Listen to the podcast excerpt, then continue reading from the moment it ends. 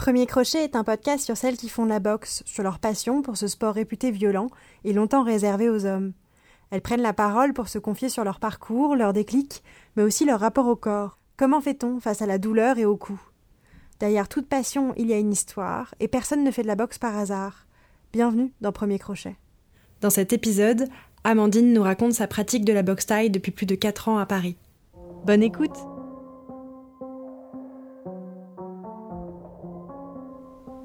En fait, ce qui me fascine dans la boxe, c'est que le ring, c'est un des seuls endroits où tu as le droit de tuer quelqu'un. On va pas te. Si du moins euh, t'as pas sorti, bien sûr, un couteau euh, de ton short pour le poignarder.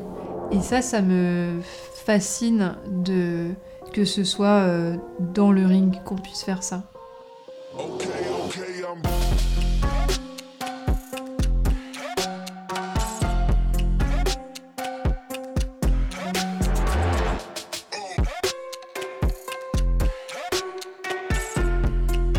Fait, euh, je voulais faire de la boxe depuis longtemps, mais je m'étais jamais lancée et euh, je voulais faire euh, quelque chose de physique parce que j'en avais marre de rester assise sur une chaise et de faire de la musique classique.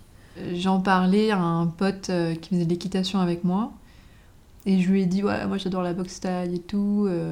Il m'a dit bah vas-y fais, fais-en. Donc voilà juste ce, cette petite phrase ça m'a fait le déclic. Je dit bah ouais, je suis bête, pourquoi je le fais pas? Je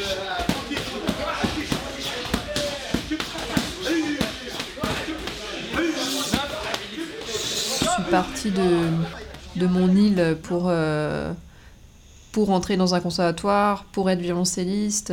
À la base, j'avais pas prévu d'être prof. On était plutôt parti sur le, plan euh, bah, soliste ou, euh, ou, rentrer dans un orchestre. Donc euh, voilà, j'ai dû m'empêcher de faire beaucoup de choses, du patinage, la boxe, mais au final, euh, c'est un... Bah, la boxe quand même, ça aurait été un peu tenter le diable. Limite, si je m'étais blessée, on m'aurait dit, ouais, en même temps, tu l'as cherché, euh, pourquoi, tu fais des... pourquoi tu fais des sports de combat pendant que tu fais du violoncelle? Donc j'ai commencé, en fait, quand j'ai été diplômée de professeur de violoncelle. Donc après avoir bifurqué vers le vers l'enseignement. Donc j'avais plus de, concours de violoncelle à passer, plus d'examens. Euh, et d'ailleurs, euh, j'en avais marre du violoncelle de cours en fait.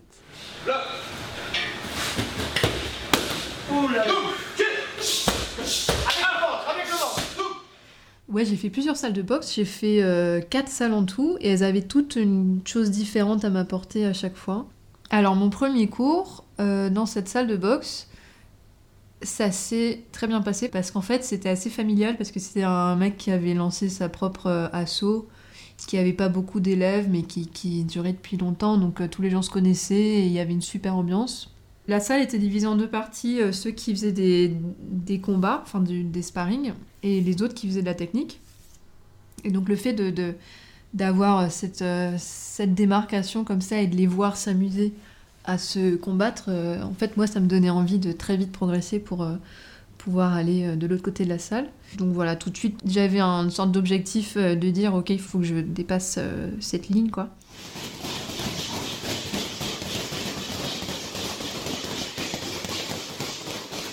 Ouais, j'ai toujours eu ce fantasme de taper sur quelqu'un quand j'étais un peu plus jeune et un peu plus, un peu plus stupide. Euh, j'ai profité des moments de sortie en boîte pour, euh, pour plus ou moins me friter avec quelqu'un et, et, et, le taper, quoi. Euh, mais en fait, c'est très facile de faire ça en boîte parce que, parce que les gens te collent, les gens sont, sont alcoolisés, et puis, et puis en plus, tu, tu vois pas grand chose. Donc tu peux taper et courir. non, je rigole. pourtant, je suis pas quelqu'un de colérique. Mais effectivement, quand je suis très énervée, j'ai pas spécialement envie de crier ou de dire ce que j'ai sur le cœur. J'ai plutôt envie de, de, faire sortir ça euh, physiquement. Alors je vais pas taper sur les murs, parce que je suis pas débile, mais, euh, mais, j'aurais envie de, de courir ou de voilà d'utiliser mon corps pour, euh, pour faire sortir mes émotions. Mais voilà, sinon j'étais toujours un peu euh, portée sur les trucs euh, physiques euh, qui faisaient pas très pas très l'idée qu'on avait des filles, quoi. Et, quand j'étais petite, je me souviens, j'avais demandé un, un, sac, un sac de frappe à ma mère, à mon anniversaire. Et elle avait pas voulu, parce que c'était pas pour les filles. Ben, en fait, j'ai ressenti face à ce refus une sorte de fatalisme mêlé de- d'incompréhension. Euh, je j'ai pas trop compris pourquoi, mais j'ai accepté. Je me suis pas battue non plus. J'ai dit, oh, euh, d'accord, ok, je vais faire la danse classique. en plus, j'en faisais.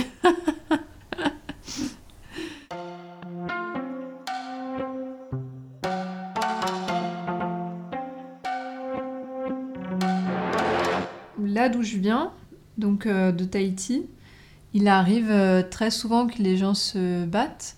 Après, je dis ça avec mon point de vue d'une fille qui est partie. euh, Mais en tout cas, quand j'étais euh, au collège et au lycée, il y avait tout le temps, tout le temps, tout le temps des, bagarres.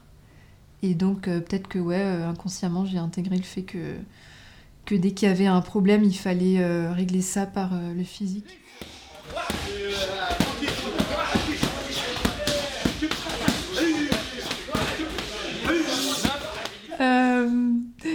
Moi, j'ai toujours eu un côté un peu euh, masochiste parce que ça ne m'a jamais dérangé euh, d'être frappée.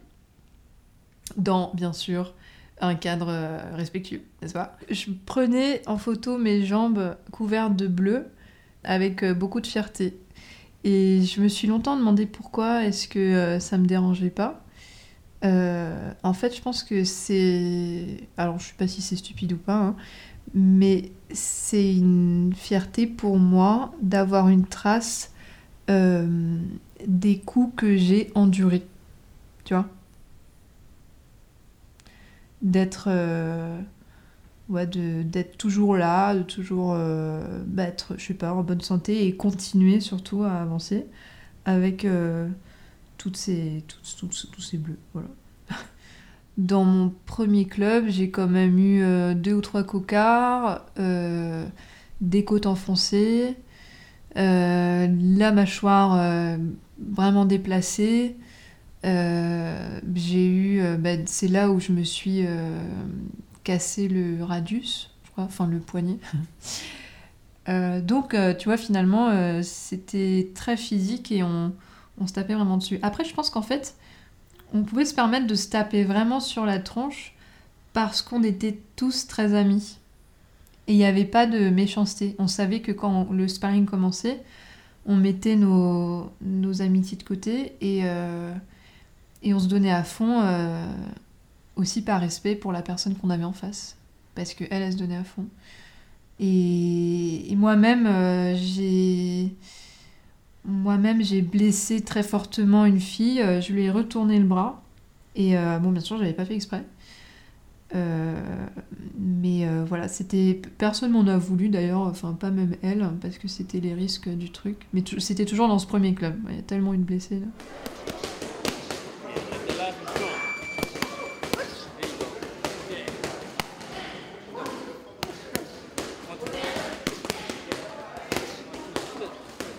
Alors ma mère, elle, m'a vu une fois avec un cocard et c'était vraiment pas de chance parce que ma mère, elle habite à, Tahiti, donc elle vient très très rarement en France. Et euh, il se trouve que voilà, ce jour-là, euh, je suis revenue avec un beau cocard. Et en fait, euh, elle l'a très mal vécu. Elle a pas sorti un mot pendant genre deux ou trois heures. Après, on allait au restaurant et tout, et pareil, elle, elle disait rien du tout. Et finalement, j'ai réussi à, la faire parler et elle m'a dit que. euh, elle m'a dit qu'elle comprenait pas mon envie de faire de la boxe et que ce cocard lui rappelait euh, l'image des femmes battues. Euh, et que le fait que ce soit sa propre fille bah, encore plus. Et du coup, elle, détestait me voir avec ce cocard. Et en plus, elle comprenait pas comment on comment on pouvait être aussi. Comment dire, aussi frappé, justement, pour, euh, pour s'amuser à frapper des gens et à se faire frapper.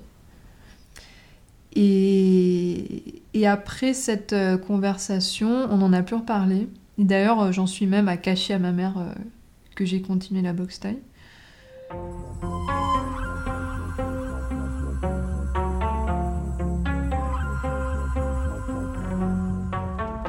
Alors physiquement, pour moi, la boxe, ça m'apporte énormément parce que j'ai un super cardio. Ça a modelé mon corps et moi j'avais beaucoup beaucoup de complexes. Et du coup là, il n'est pas plus mince. Enfin, si, il est plus mince, mais en soi, c'est pas vraiment ça qui m'a aidé. C'est plutôt que je sens que je peux lui faire confiance. S'il y a un, problème ou, euh, je sais pas, il y a un effort que je dois faire, je peux m'appuyer sur lui, quoi quand je regardais les filles euh, minces euh, qui me donnaient envie, en fait, je me disais, ouais, d'accord, elles sont minces, mais toi, tu peux casser une mâchoire avec, euh, avec ta jambe. Du coup, ça m'a réconcilié avec lui, tu vois.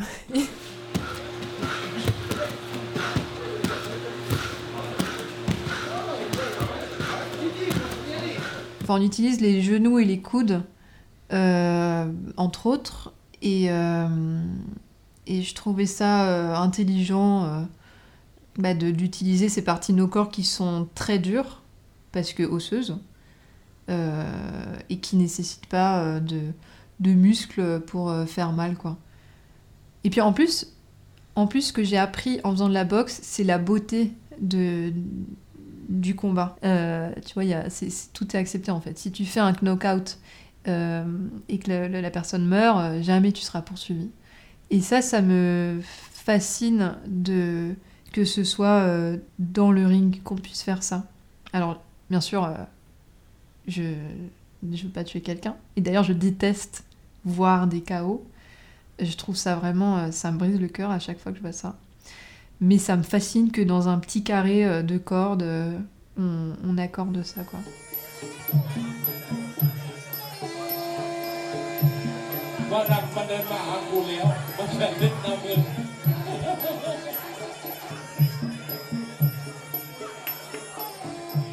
Fois, c'est plus pratique euh, de, boxer un garçon parce que lui, euh, il aurait été éduqué euh, en, acceptant plus de, se faire taper. Quoi.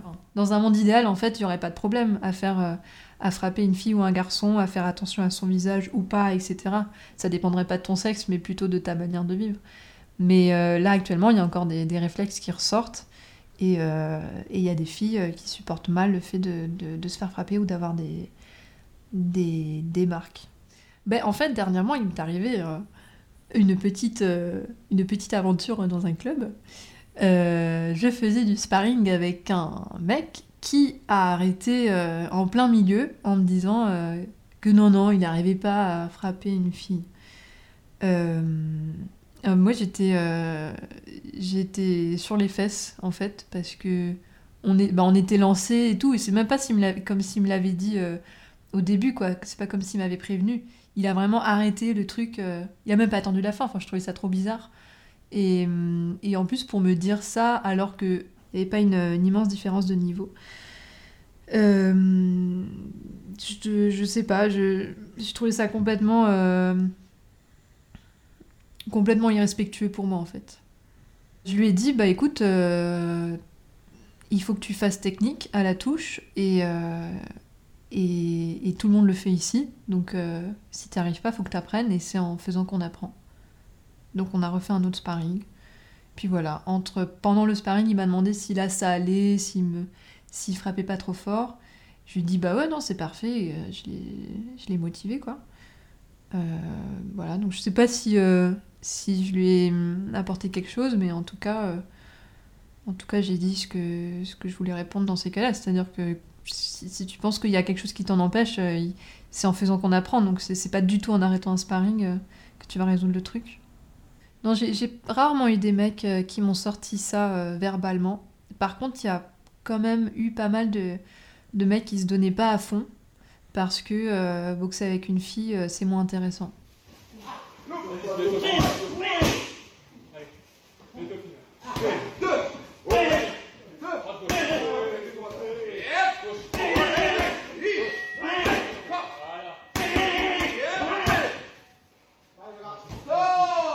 Fait, dans la boxe, pour moi personnellement, il y a les amis, euh, la dépense physique et l'apprentissage, tu vois. Et s'il y avait un des trois trucs qui manquait, en fait, j'aurais jamais eu envie de continuer. Euh, J'y rencontre à chaque fois une famille, et ça, euh, ça c'est trop cool. un truc qui m'est arrivé et qui est gravé en moi. Donc, je me suis retrouvée à faire un sparring avec un, sportif mondialement connu. Et, euh, et alors, il m'a mis la misère. Genre, il, il arrêtait pas. Enfin, il, me mettait des coups au foie, il me mettait des coups de genoux, il me balayait et tout, il arrêtait pas. En fait, euh, c'était à la fin du cours, il était genre 22h, et il y avait tout plein de boxeurs qui s'étaient euh, qui s'étaient hum, rapprochés du ring, et ils étaient à fond derrière moi, et, et je me souviens, je les entends encore, ils me criaient « Allez, petite sœur, allez, tu vas y arriver !» Et ils m'appelaient tous petite sœur. Et, euh, et c'était la première fois que ça m'arrivait. hein. Avant, je leur, leur parlais pas spécialement. Parce que c'était la bande de ceux qui faisaient des combats, tu vois, donc ils se, se mélangeaient pas à nous. Là, d'un coup, j'ai passé un cap là avec eux. Et c'est ça en plus qui m'a permis de, continuer le sparring. Je, me suis relevée et, je continue à prendre des coups. Et puis je, puis continue à me forcer à respirer. Et, puis je donnais des coups aussi. Et à chaque fois que je donnais des coups, tout le monde faisait genre ouais Et donc ça me motivait à continuer. Franchement, j'en pouvais plus. C'était. Quand je suis revenue chez moi, j'étais cassée de partout. Je, j'en ai encore mal. De partout, de partout, de partout. J'avais mal partout. Mais pourtant, c'était un des meilleurs euh, sparring de ma vie. Juste parce qu'on m'a appelée petite sœur.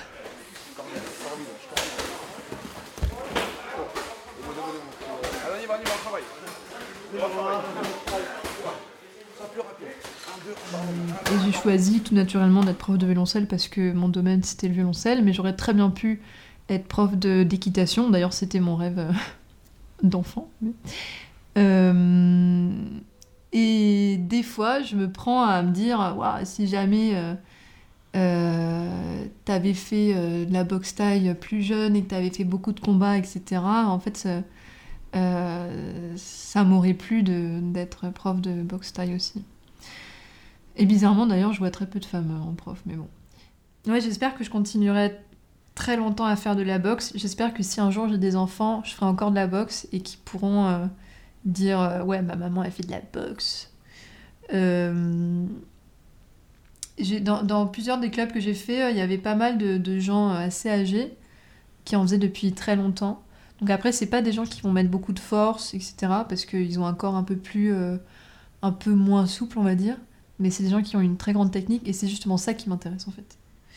Donc euh, vieillir en faisant de la boxe, euh, je trouverais ça, euh, je trouverais ça bien. Je, serais fière de moi. Après, pour faire des combats, j'en ai, j'en ai jamais fait.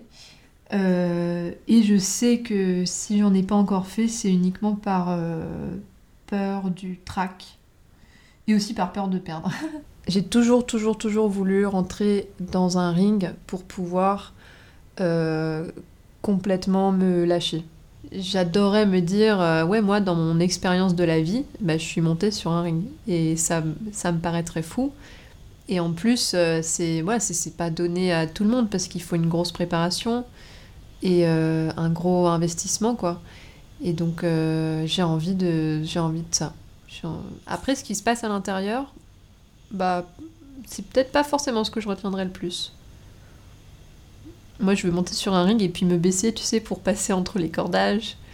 Et puis, euh, et puis écouter mon coach et tout. Et puis revenir m'asseoir dans le coin, tout ça.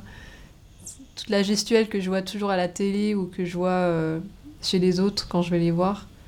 Bah moi, je, veux- je, je, veux monter les marches euh, du ring. Okay, okay, I'm. Merci d'avoir écouté cet épisode de Premier Crochet et à bientôt pour un prochain épisode.